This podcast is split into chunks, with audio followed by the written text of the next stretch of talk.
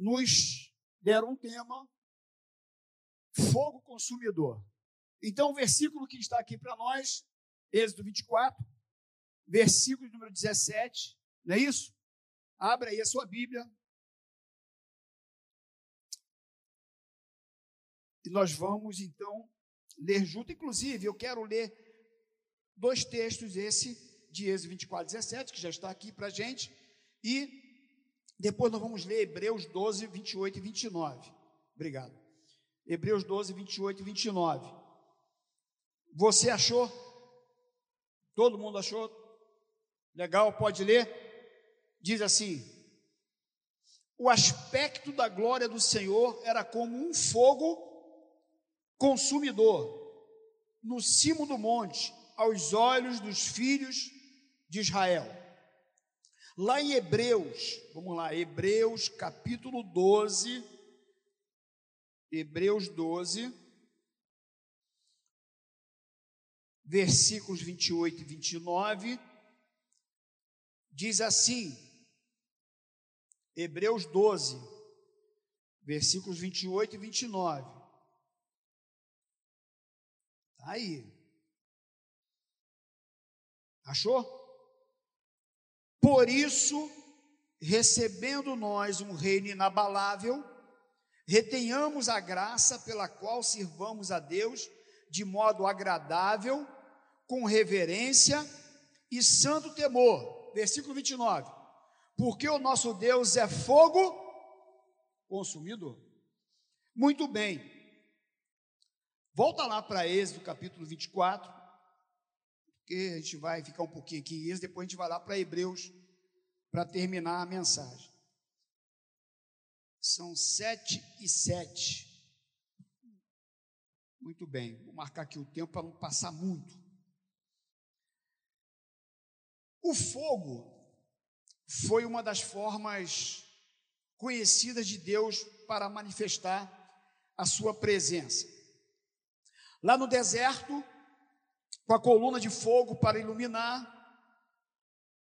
com Moisés na sarça ardente, vocês lembram dessa passagem, quando Deus chama Moisés da sarça, onde a sarça pegava fogo, mas ela não se consumia. Com Elias, quando ele prepara o altar e ele ora e desce fogo para consumir o holocausto. E tantas outras vezes a Bíblia nos fala de manifestação de Deus através do fogo. E aqui, no capítulo 24, versículo 17, diz que Deus ele é fogo consumidor.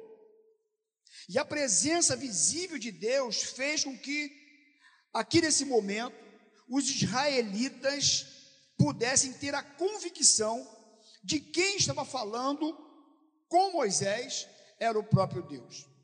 Inclusive, se você voltar um pouquinho, você está no capítulo 24, não é? Vem aqui para o 19. Para o 19, pertinho aí. 24, volta para o 19. No capítulo 19 de Êxodo, Deus chama o povo hebreu para uma conversa mais séria. Deus tira o povo do Egito e diz aqui no versículo 1, olha só, versículo 1 do capítulo 19: No terceiro mês da saída dos filhos de Israel da terra do Egito, no primeiro dia desse mês, vieram ao deserto de Sinai. Tendo partido de Refidim, vieram ao deserto de Sinai, no qual se acamparam ali, pois se acampou Israel em frente do monte, do que? Do monte Sinai. Então diz aqui o texto que depois de três meses, o Senhor chama o povo. No versículo 3 diz que subiu Moisés a Deus, e do monte o Senhor o chamou e lhe disse: Assim falarás à casa de Jacó e anunciarás aos filhos de Israel então, o povo sai de, do Egito, depois de três meses, Deus chama esse povo, chama Moisés, para falar alguma coisa com ele séria, para falar alguma coisa importante com Moisés. E então o Senhor, ele diz para Moisés: Moisés, versículo 5: Agora, pois, diligentemente, ouve a minha voz e guarde a minha aliança, e então sereis a minha propriedade peculiar dentre todos os povos, porque toda a terra é minha, tudo é meu. Vós me sereis reino de sacerdote e nação santa. São estas as palavras que falarás aos filhos de Israel. Então diz aqui o texto, no versículo 7, que Moisés então veio e chamou os anciãos, chamou os, os cascudo, os, os cabeça. E aí chamou os anciãos, e ele diz então para os anciãos o que Deus tinha falado com ele. Colocou as palavras que Deus tinha dito para ele, aquilo que Deus tinha ordenado a ele. E aí, então, no versículo 8, está com a Bíblia aberta acompanhando, né? Vamos lá. Então, diz aqui que o povo respondeu quando os anciãos e Moisés diz para o povo: Olha, Deus me chamou e Deus disse que tem algumas coisas importantes para falar com a gente. Algumas coisas que ele, que ele quer que nós obedeçamos. E aí no versículo 8 o povo responde: Tudo que o Senhor falou, faremos.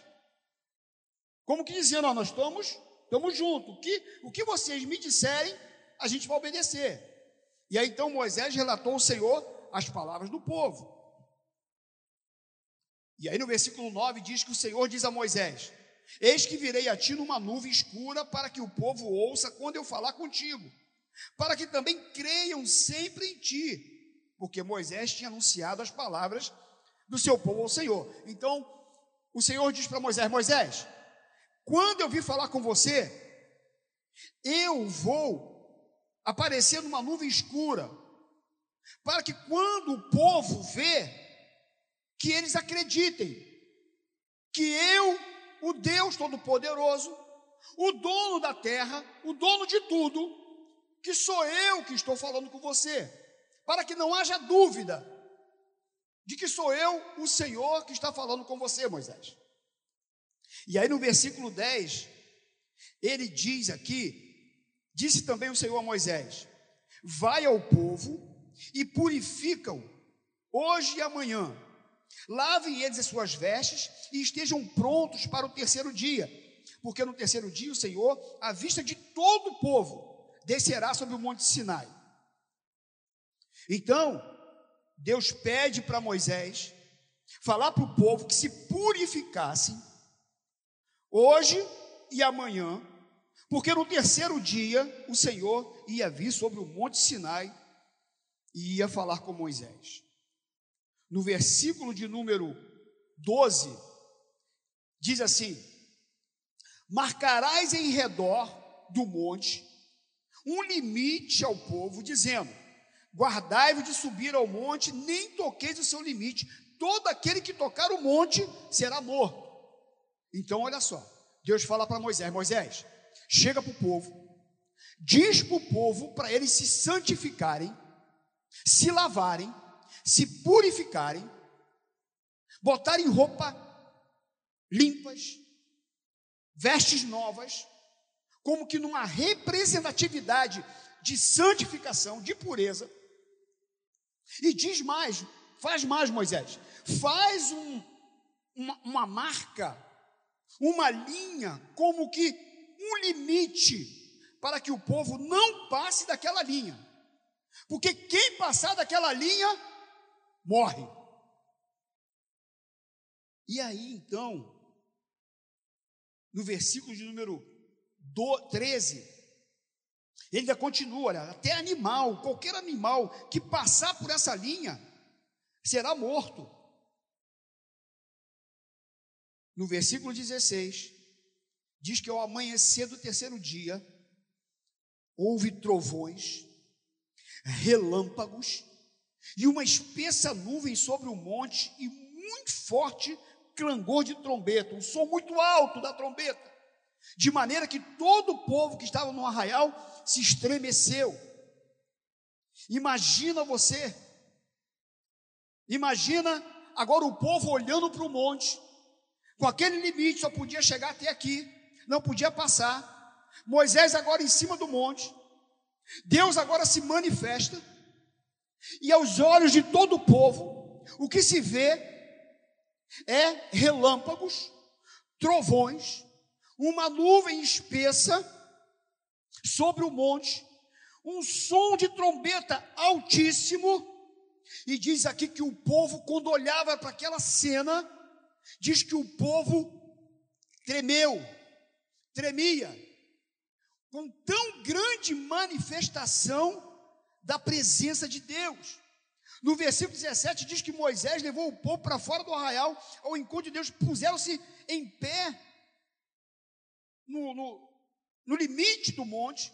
No versículo 18 diz que todo o monte Sinai fumegava, porque o Senhor descera sobre ele em fogo, a sua fumaça subiu como fumaça de uma fornalha, todo o monte tremia grandemente. E mais o som da trombeta, no versículo 19. Então Deus pede que Moisés descesse, olha só no versículo 21. O Senhor disse a Moisés: desce e adverte ao povo que não transpasse o limite. Deus teve a preocupação de falar: Moisés, volta lá, diz para o povo, não passar a linha que eu ordenei que você fizesse, que ninguém passe essa linha, porque se ultrapassar essa linha, eles vão morrer. E aí eu fico vendo aqui essa cena, meus irmãos, eu fico vendo o desenrolar desse capítulo 19, dessa conversa de Deus com Moisés, e quando ele tira o povo do Egito, e depois de três meses, ele, ele entende que precisa dar algumas normas para o povo, que aqui, no capítulo 20, logo ele dá os dez mandamentos. Deus, então, aqui, ele entende que precisava organizar o povo hebreu que saiu do Egito, que era escravo, não era nação, então ele sai e não tem ainda um padrão de vida. E aí o que, que Deus faz? Eu preciso dar normas para esse povo. E aí então, agora, aqui na preparação para dar os dez mandamentos, Deus se manifesta dessa forma, de tal maneira, que o povo não tinha como não crer naquilo que Moisés dissesse para eles porque era algo tão extraordinário que estava acontecendo, era algo tão fantástico. Aquele monte que fumegava, raios, trovões, espetáculo fantástico. Não era um filme de ficção. Às vezes você vê um filme de ficção, né? Tanta explosão, é, tanta luz, mas não, lá era algo real. O povo olhando aquela cena, Deus descendo sobre o monte Sinai, e raios, trovões, fogo, fumaça. Algo fantástico. Não tinha como não negar que era Deus que estava naquele lugar. E é fantástico que Deus diz: Olha, Moisés, eu sou o dono de toda a terra, está tudo dominado, Moisés. Eu domino sobre tudo. E eu quero fazer desse povo uma nação santa, um povo separado para mim, Moisés. E aí então, quando a gente olha esse limite, que o povo não podia passar daquela linha, porque senão muitos iriam morrer, porque mesmo Deus orientando Moisés para eles se santificarem, se lavarem, botar roupinha bacana, se arrumarem para aquele grande culto de manifestação de Deus. Deus sabia que nem todos ali estavam preparados, porque o que Deus diz é: muitos vão morrer. Se eles ultrapassassem aquela lista, aquele limite, eles iriam morrer. Sabe por quê? Porque Deus, Ele é santo, Ele é santo e Ele é santo. A santidade de Deus ela é tão tremenda. Nele não há variação. Ele é puro. E aí, por conta dessa santidade, o povo não podia passar daquele limite. Porque eles não iriam suportar e por conta do pecado, eles iriam morrer. Mas Deus, ele é lindo, maravilhoso, fantástico. E a gente olha para o enredo de toda a história que Deus foi escrevendo, desde quando ele tira o povo do Egito, e ele vai preparando, através dos sacerdotes, toda essa relação do homem com ele. E aí então, a gente chega depois de dois mil anos que aconteceu esse evento lá no Monte Sinai, onde Deus ele se manifesta dessa forma: raios, trovões, relâmpagos, fogo, fumaça espessa, som de trombeta, e todo o povo olhando, e todo mundo entendendo que não tinha como duvidar que era Deus que estava naquele lugar. E aí então a gente chega na pessoa de Jesus Cristo. E é por conta disso que eu e você podemos estar aqui nesse dia, nesse culto. Nós só estamos aqui nesse culto por causa de Jesus Cristo. Amém? Essa é a razão de você estar aqui. Essa é a razão de eu estar aqui nessa noite. A razão de nós estarmos reunidos neste lugar é por causa de Jesus Cristo. Por quê? Porque quando eu creio que Jesus morreu na cruz do Calvário, e eu creio que o sangue dele foi derramado naquela cruz. Quem crê aqui que Jesus morreu na cruz para te salvar? Ai, eu, eu, fiz, eu sei que todo mundo vai levantar a mão, mas é bom que a gente entenda isso, que te repita isso, que isso não, não, não fique dúvida no nosso coração, que Jesus morreu na cruz para me salvar.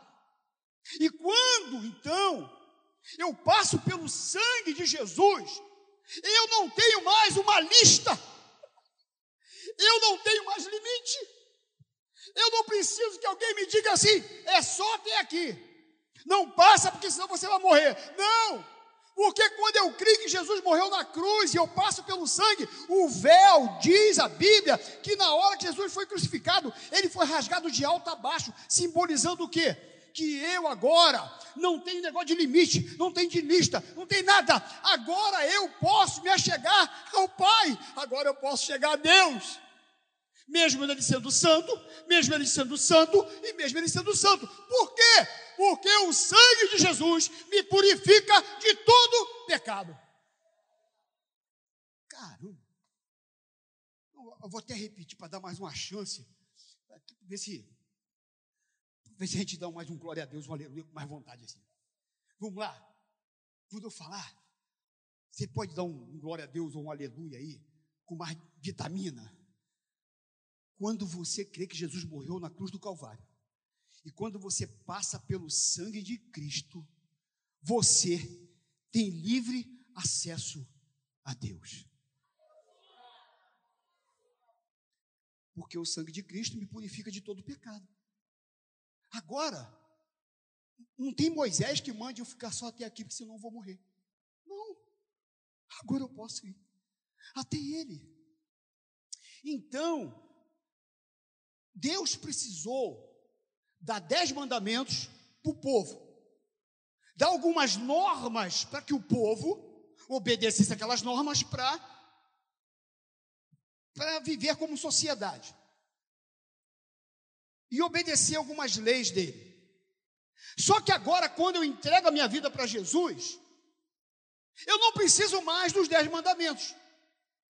Sabe por quê? Porque o Espírito Santo de Deus agora habita dentro de mim. Ele mora em mim. Então agora eu não preciso de dez mandamentos. Porque agora o próprio Deus mora em mim. O próprio Senhor mora em mim.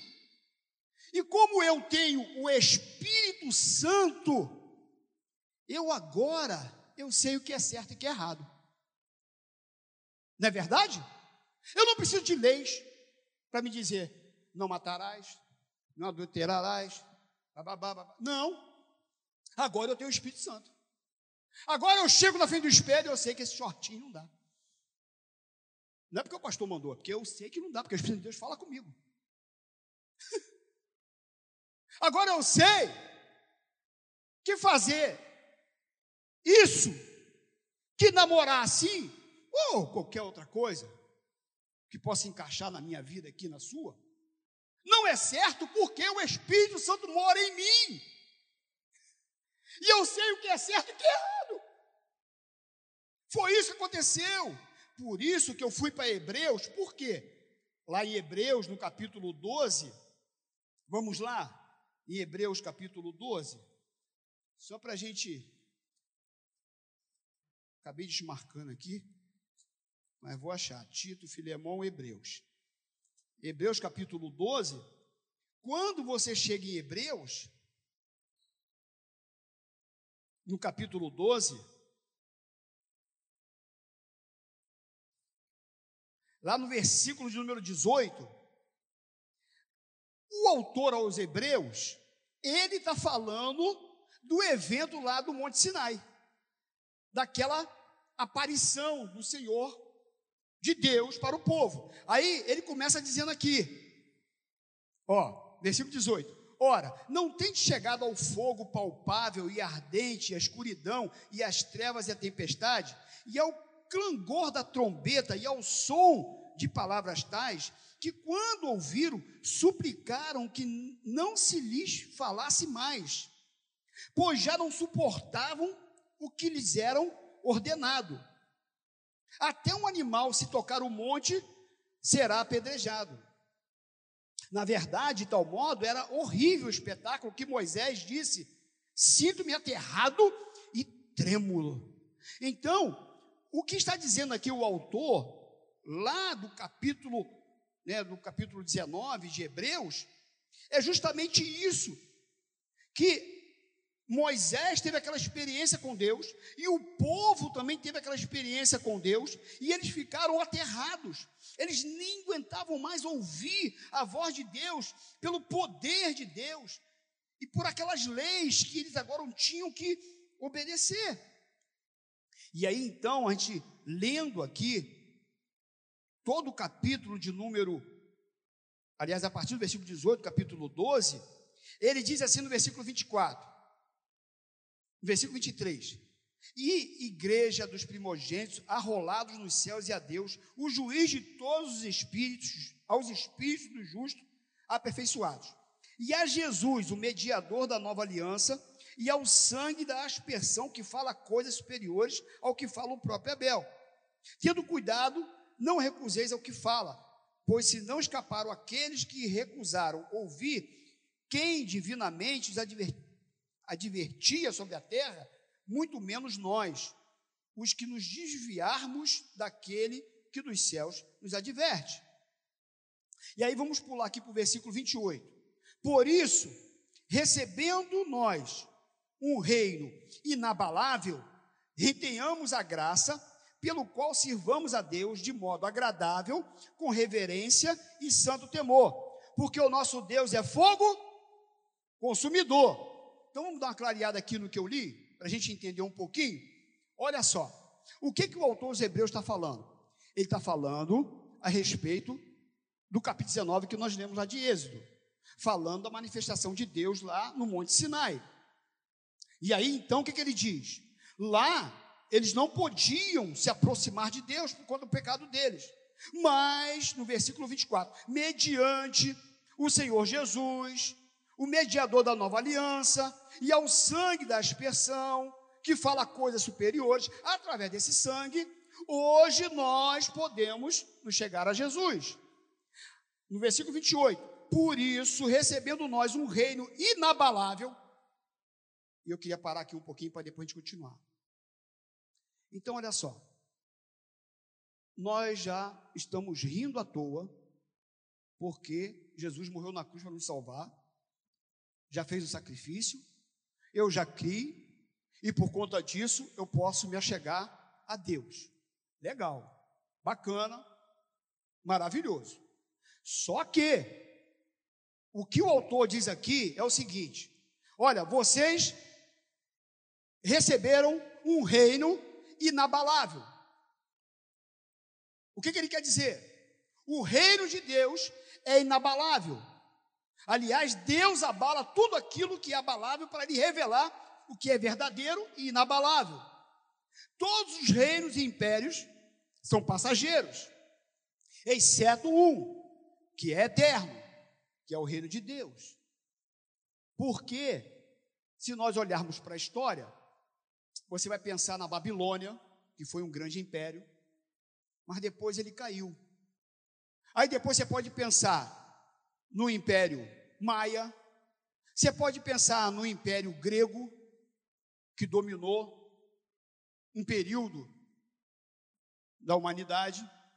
Você pode pensar no Império Romano. E por aí vai. Hoje quem é que manda? Estados Unidos? É a nação que está. Eu acho que nem é eles mais, acho que é a China, sabe? Porque se não é, está pertinho. logo, logo, Estados Unidos e daqui a pouco a China está mandando geral. Foi o único país, no meio dessa pandemia, que teve superávit. Todo mundo perdeu, só a China ganhou. Mas o que eu quero dizer com isso é que os reinos, eles passam, os reinos caem, mas o reino de Deus, ele jamais vai cair. É inabalável. Então, você que está aqui hoje, eu quero dizer uma coisa para você. Você faz parte de um reino inabalável. Quem está fora de Jesus, balança, balança e cai. Quem está em Jesus, balança, balança, balança, mas não cai. não cai. Não perde. Ah, mas Poxa, não sei quem faleceu, não perde. Foi morar com Jesus. Não perde. É reino inabalável. Tem até uma música, né? Os reinos se abalam, os povos se curvam, as bocas se abrem, as mãos se levantam para dizer que tu és o rei, para dizer que tu és o Senhor. O reino se abala, os povos, os povos se curvam, as bocas se abrem, as mãos se levantam para dizer que tu és o rei, para dizer que tu és o Senhor. Teu reino é sempre eterno, firmado em misericórdia, justiça igualdade, bondade e fidelidade. E aí a tua igreja te adora. Mas é isso. Agora a pergunta é: você está disposto a abrir mão de tudo o que é passageiro para abraçar o que é eterno? Porque a entrega não tem jeito, é um processo. É um processo. Você é adolescente, você é jovem, ou você é jovem há mais tempo que está aqui. É um processo, é uma caminhada. Agora eu tenho que ter disposição para não abrir mão desse reino que jamais será abalado. E aí diz aqui, Hebreus, se referindo a, Êxodo 19, ele disse: Ó, vocês receberam um reino inabalável, então retenhamos a graça pela qual servimos, sirvamos a Deus. Retenhamos a graça. E eu quero dizer para você que você está aqui hoje você não fez força nenhuma. Não fez nada. Muitos na história morreram pela causa. Mas nós só temos que aceitar Jesus como Senhor e Salvador. Só temos que permanecer na, na Sua presença, obedecer a Sua palavra. Isso tudo é graça. Não é porque você canta bem, não é porque você tem o olho azul, ou castanho, ou preto, não é porque você é loura, morena, negra, branca. Não, não é por nada disso. É graça, é favor. Você está pensando que você está na igreja, está fazendo favor a alguém? Se você está fazendo, fazendo um favor, teu pai, tua mãe está vindo aqui por obrigação, eu quero dizer uma coisa para você: é tempo perdido. Eu tenho que entender que Jesus morreu por mim e eu não posso abrir mão desse reino inabalável e eu não posso abrir mão dessa graça.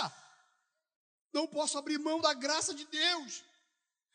Salmo 63, versículo 3 diz assim: A graça é melhor que a vida. Romanos 5,17: Se pela ofensa de um e por meio de um só reinou a morte, muito mais os que recebem a abundância da graça e o dom da justiça reinarão em vida por meio de um só, a saber, Jesus Cristo. Ou seja, você reina hoje. Você reina hoje, porque você reina por meio de Jesus. Você reina hoje. Quem perde a graça, perde a vitória. 1 Coríntios 15, 57, depois tu lê. Quem perde a graça, perde a salvação. Efésios 2, 8, porque pela graça foi salvo mediante a fé. Isso não vem de vós, é dom de Deus. É por isso que devemos nos esforçar para reter firmemente a graça de Deus em nossas vidas. E aí, diz aqui: retenhamos a graça pela qual sirvamos a Deus de modo agradável. Eu tenho que agradar a Deus de forma agradável. Romanos 12, 1, 2 diz assim: Rogo, pois, irmãos, pelas misericórdias de Deus, que apresenteis o vosso corpo por sacrifício vivo, santo e agradável a Deus, que é o vosso culto racional. Eu tenho que cultuar a Jesus, aqui, ó, pensando. É pela fé? É, mas aqui é culto racional. Eu tenho que saber porque eu estou aqui. Eu não estou aqui porque meu pai e minha mãe me trouxeram, eu não estou aqui porque eu tenho que agradar fulano de tal, eu não estou aqui para cumprir tabela, eu não estou aqui porque eu sou o pastor e eu tenho que vir aqui hoje no sábado à tarde. Não, eu estou aqui porque eu sirvo a Jesus. Porque ele morreu na cruz para me salvar. Eu tenho que prestar um culto racional, com entendimento, com compreensão. Você é inteligente.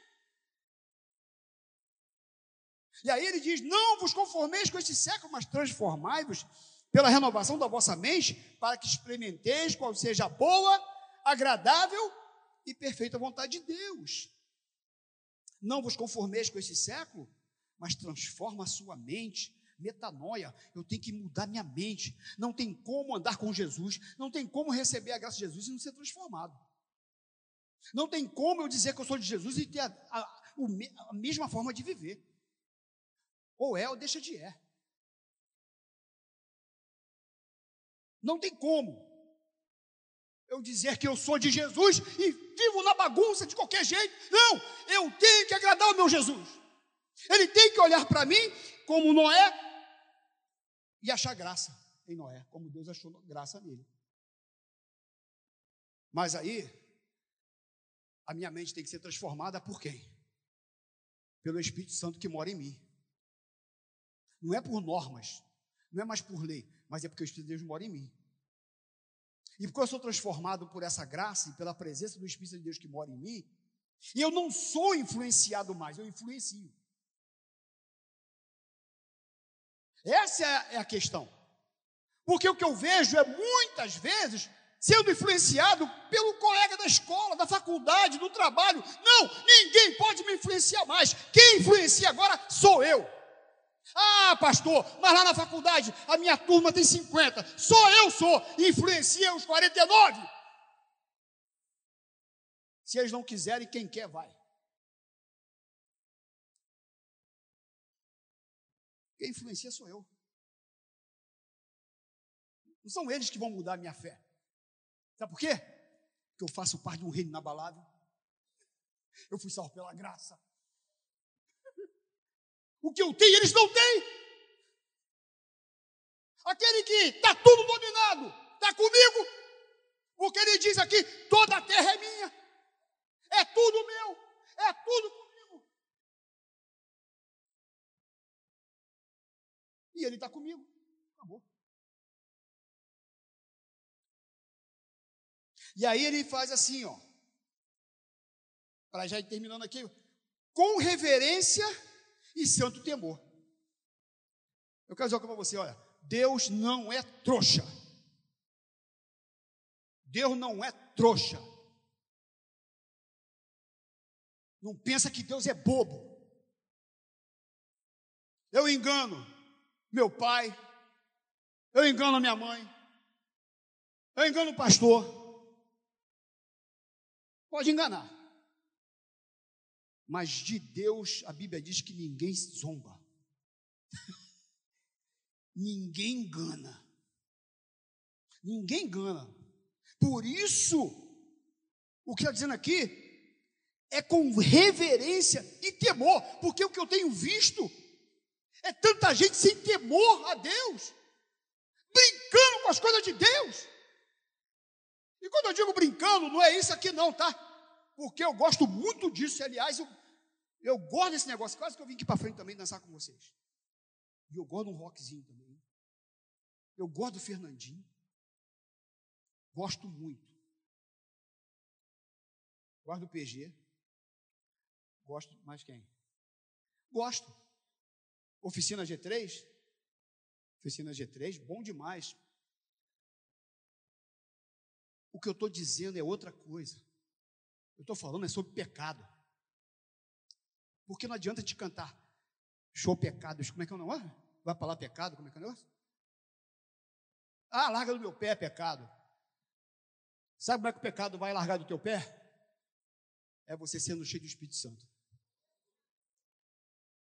Quando você for cheio do Espírito Santo, não tem pecado que. Ah, pastor, tu está pegando pesado. Eu sou um adolescente. E daí?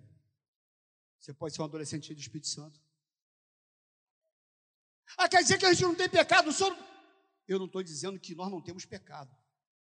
O pecado tem que ser uma consequência, um, um, um, Como é que é?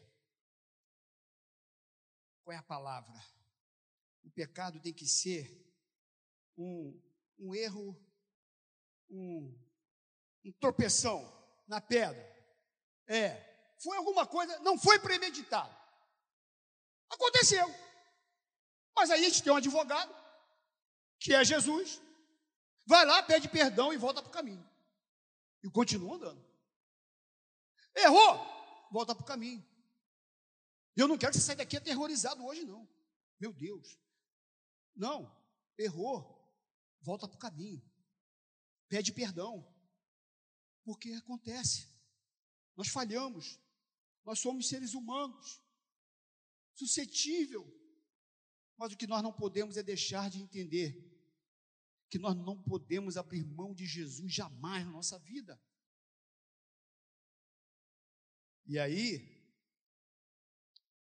1 Pedro 2, 9 a 12 diz assim: Vós, porém, sois raça eleita, sacerdócio real, nação santa, povo de propriedade exclusiva de Deus, a fim de proclamar as virtudes daquele que vos chamou das trevas para a sua maravilhosa luz. Vós sim que antes não eres povo, agora sois povo de Deus, que não tinhas alcançado misericórdia, mas agora alcançou misericórdia. Amados, cadê a pole? Amados, diz aqui o texto, exorto-vos como peregrinos e forasteiros que sois, e vos absterdes das paixões carnais que fazem guerra contra a alma, mantendo exemplar o vosso procedimento no meio do povo, para que naquilo que falam contra vós outros, como de malfeitores, observando-vos em vossas boas obras, glorifique a Deus pela vida de vocês. E aí ele termina dizendo: porque o nosso Deus é. De novo, todo mundo junto. Porque o nosso Deus é. Ele é fogo consumidor. E é no Novo Testamento que isso aqui. No Antigo Testamento não podiam passar da linha porque morriam. No Novo Testamento, tem graça? Tem. Mas tem muitos aí que estão pregando uma hipergraça. Já aceitei Jesus, posso fazer o que for, porque estou bem na fita com Deus. Ele é fogo consumidor. Ele é fogo consumidor. Ele não é trouxa. É uma graça com responsabilidade. Não é para ficar com medo de Deus, não. Mas é para ter temor, reverência. Saber que o meu Deus é santo, Ele é santo ele é santo. E na minha imperfeição, é pedir graça a Ele, misericórdia, para que eu possa fazer a vontade dEle, agradá-lo, que as pessoas olhem para a minha vida e vejam Jesus, que ninguém roube de mim esse reino inabalável, e que eu possa ser um instrumento nas Suas mãos de, de, de pregação, de levar essa palavra para os adolescentes, para os jovens, aonde for o meu círculo de amizade, que eu não me contamine pelo meio, mas que eu possa influenciar. Que nessa noite a gente saia desse lugar pensando em Êxodo capítulo 24, 17, quando Deus diz que é fogo consumidor. E o maravilhoso é que ele consome o pecado, ele consome a maldade, ele consome tudo aquilo que tenta nos tirar de, da sua presença. Tem uma música do Fernandinho assim, né? Fogo consumidor. É isso que ele faz. Então, que nessa noite você possa entender que ele tem um reino inabalável para nós vivermos. Nessa história que ele tem contado através da minha vida, da sua vida. Que você possa, como diz aqui, no versículo 28 e 29, que você possa entender que você faz parte de um reino inabalável. Dois, que você retém a graça de Deus e não, não jogue ela na lata do lixo. Três, que você sirva a Ele de modo agradável. Quatro, com reverência e temor. Cinco, sabendo que Deus é fogo consumidor.